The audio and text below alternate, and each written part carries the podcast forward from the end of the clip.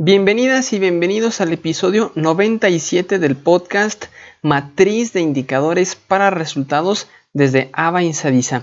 El día de hoy platicaremos acerca de hacer las cosas por hacer o hacer las cosas con un propósito. Así que comencemos.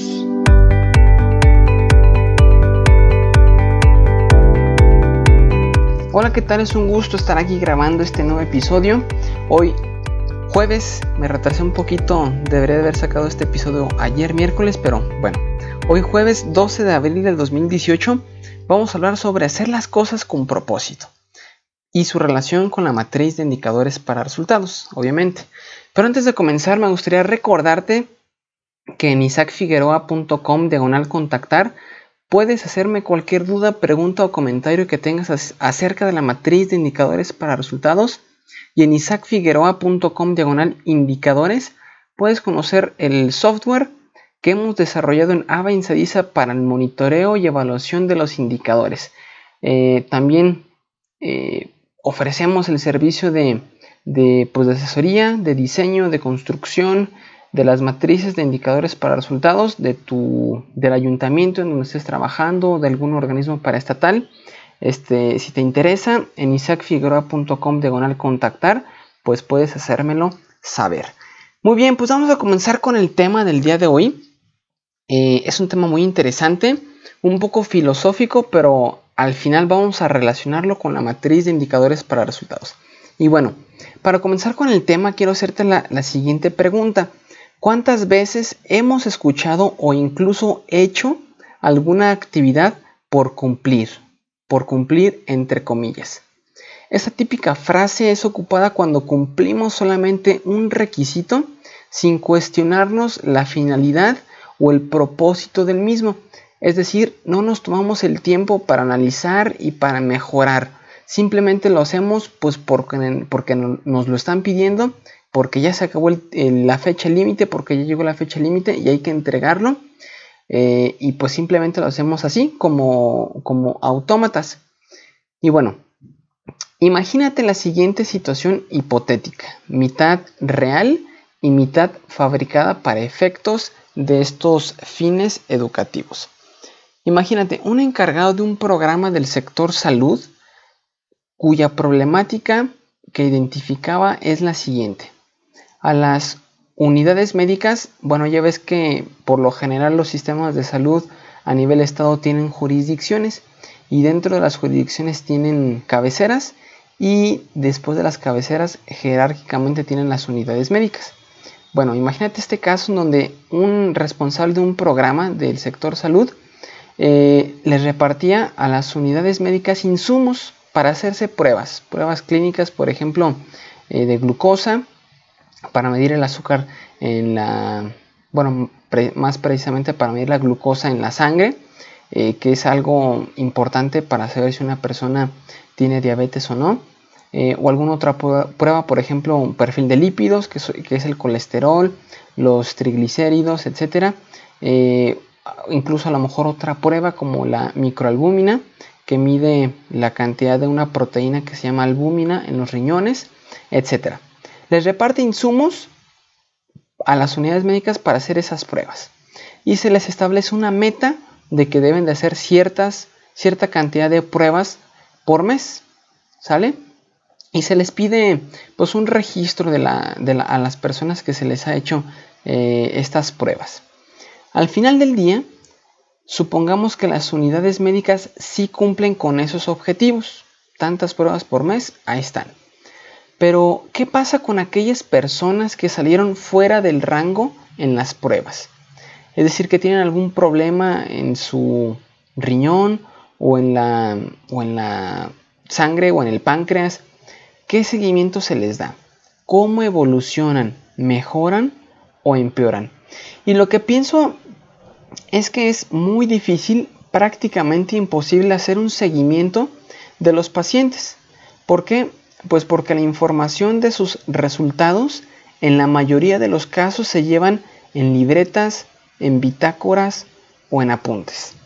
Imagínate, son, supongamos que un estado de tamaño chiquito, de tamaño mediano, puede tener alrededor de mil unidades médicas.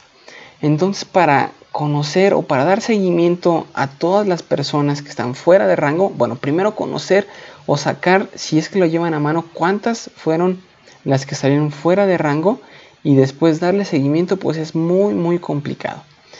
Y nos puede llevar a la, a la conclusión de que las personas solamente hacen las pruebas por hacerlas, pero ¿qué pasa más allá? ¿Qué, ¿Qué seguimiento se les da? ¿Cuál es el resultado de esta política pública? Y es por eso que el día de hoy quiero compartirles una solución, un sistema de AVA Insadisa que estoy seguro que puede ayudar a mejorar el desempeño de los programas de salud y alcanzar sus objetivos. Si eres o si tú estás trabajando en, un, en, el sector salud de algún municipio o de algún estado, esta información te puede ser de mucho interés. Y si no, no es así, no te preocupes. De igual forma, espero que también te sirva de reflexión y, que también te sea de, de, utilidad. Recuerda que en este programa, en este podcast, el objetivo es darte las herramientas, transmitirte el conocimiento de todo lo que es la metodología del marco lógico, de la matriz de indicadores para resultados, del presupuesto basado en resultados, para que tú puedas aplicar estas herramientas en donde quiera que te encuentres. ¿Sale? Y bueno, la solución que te quiero comentar el día de hoy. El espíritu de Ava Insadisa es desarrollar plataformas integrales para la automatización de los procesos, razón por la cual hemos creado la plataforma Sistema de Microalbúmina, que de hecho también se puede utilizar para otras pruebas. Y esta plataforma permite seis puntos. Recopilación de datos, análisis, interpretación, visualización y comunicación. ¿Para qué? Para el uso de esta información en la toma de decisiones vía web o decisiones en línea, en tiempo real. Y creo que este es el primer paso, pasar de la libreta escrita a mano a generar registros administrativos en sistemas informáticos que permitan disminuir errores de captura y concentrar toda la información que se genera en una base de datos centralizada. Y este sistema, te voy a platicar rápidamente los módulos que tiene.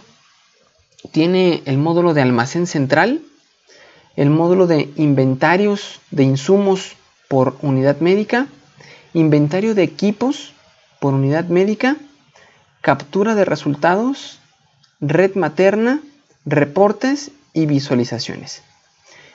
En lo que respecta al inventario de insumos y reporte de resultados, el proceso, y es algo que te permite realizar de forma trazable y sistemática el software de Ava Insadisa, es que primeramente se, dan de alta los lotes de las microcubetas o de cualquier otro insumo. Se indica la cantidad, el número de lote y la caducidad. Esto lo puede realizar personal del almacén central o si el almacén central está muy ocupado, pues se, da, se designa una persona con ese privilegio para dar de alta esta, esta información. Después lo que generalmente se hace es que del almacén central se hace la transferencia de insumos a, las cabeceras. Obviamente con la instrucción o con la matriz de distribución de la coordinación del programa. Después de la cabecera se distribuye a las unidades médicas. El sistema también está apto para hacer transferencias entre unidades médicas eh, o, de, o regresar de unidades médicas a la coordinación. ¿Por qué? Porque puede ser que que se le haya designado, por ejemplo, 10 pruebas a, la unidad médica 1, pero resulta que no se las va a terminar. Entonces, para evitar que se caduquen, pues se las pasa a, otra unidad que sí las requiera.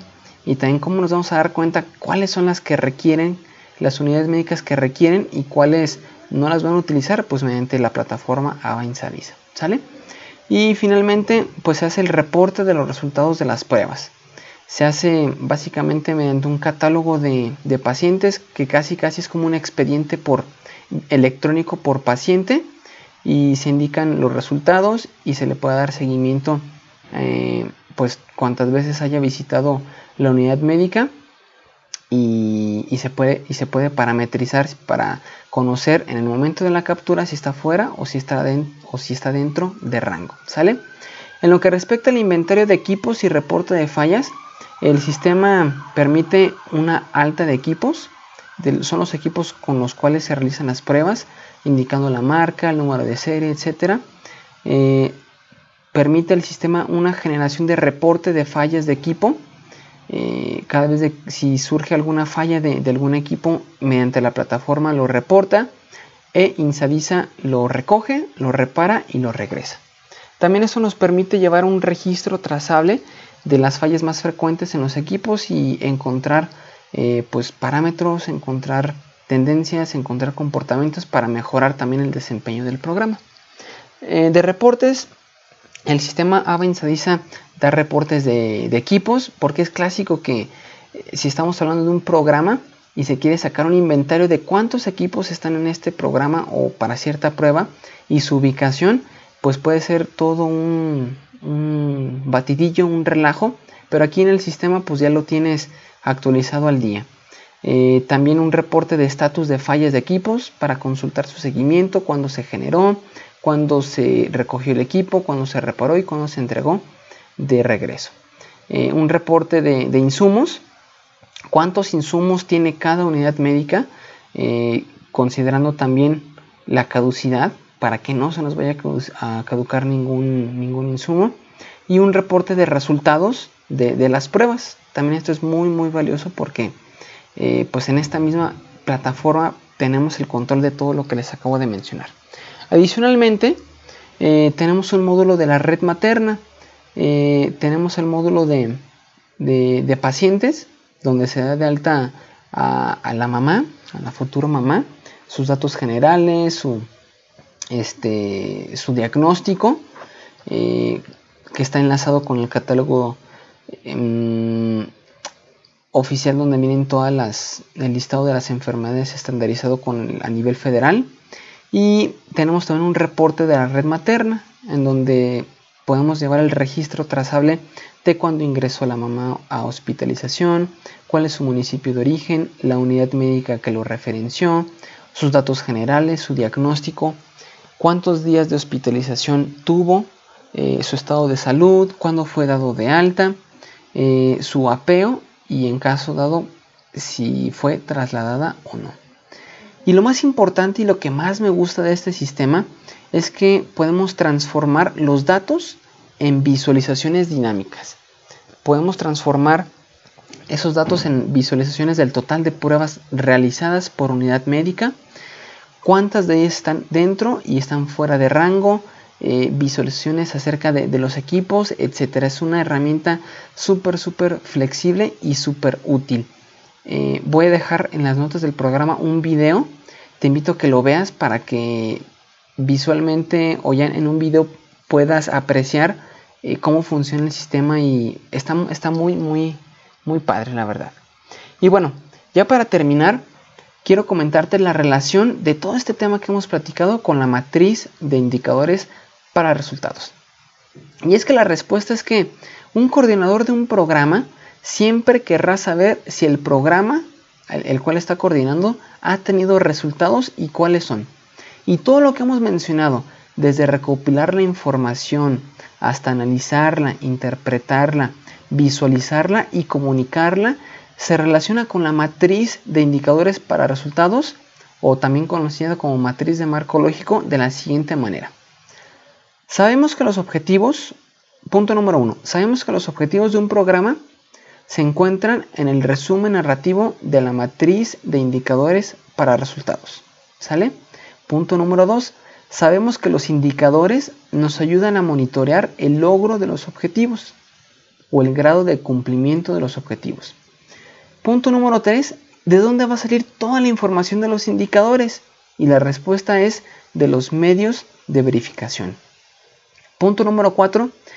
Y uno de los medios de verificación pues deberá de ser un sistema informático en donde se recopilen los registros administrativos. Punto número 5. De manera que el sistema AVA Insadiza puede ser fundamental para conocer si el programa cumple los objetivos y de manera trazable, sin ser sujeto a modificaciones intencionales. Y último punto, También esto puede contribuir, aunque suene un poco extraño, pero creo que es la realidad, puede contribuir a mejorar el desempeño de los empleados, de los funcionarios públicos. ¿Por qué? Pues porque cuando uno sabe que tiene que rendir cuentas, nuestro actuar cambia. Y más aún si sabemos que nuestro trabajo está siendo monitoreado las 24 horas, los 7 días de la semana, de manera remota a través de aplicaciones informáticas y lo cual también reduciría el gasto de viajes, de tiempos, de gasolinas de los responsables del programa al reducir la frecuencia de visitas físicas de verificación. ¿Por qué? Pues porque se puede consultar en línea y en tiempo real. De vez en cuando, pues obviamente sí será necesario darse una vuelta físicamente, pero ya no, ya no tan frecuente porque ya toda la información estará en línea. Conclusiones. Pues al final del día, y es toda la esencia de lo, de lo que es la gestión para resultados, del presupuesto basado en resultados, de la matriz de indicadores para resultados. Lo que importa son los resultados. ¿Cuánto disminuyeron las muertes maternas? ¿Cuánto disminuyó las personas con diabetes? ¿Cuántas personas con diabetes están en, en control de su glucosa? Etcétera. Y sabemos por la hipótesis y la relación causal del problema de la cual surge el, diseño del programa presupuestario, sabemos que si, se realizan las actividades del programa, entonces se lograrán producir los componentes. Si se logran producir los componentes, se logrará el propósito del programa. Y si se logra el, el, propósito del programa, entonces se habrá contribuido al fin. Todo esto se conoce como la lógica vertical y es todo, todo lo que hemos comentado desde que el personal de unidad médica realiza la prueba, todo esto se ve, si se hace de manera, de manera eficiente, pues es como una cadena causal, una cadenita que al final va a desembocar en que se van, van a cumplir el, el propósito y el fin del programa presupuestario. ¿Sale? Bueno, pues hasta aquí el tema de hoy.